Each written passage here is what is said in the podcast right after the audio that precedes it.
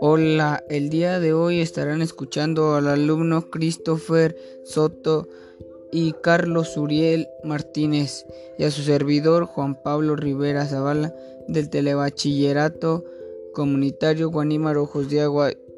Hoy les hablaré sobre la pugna por la luna.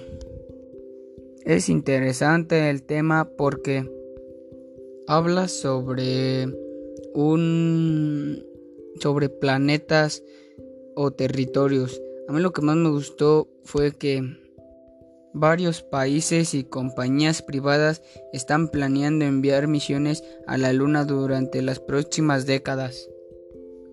También me pareció curioso donde dice que en medio de unas leyes inciertas el valor económico de algunos terrenos lunares podría desatar pronto una nueva carrera espacial.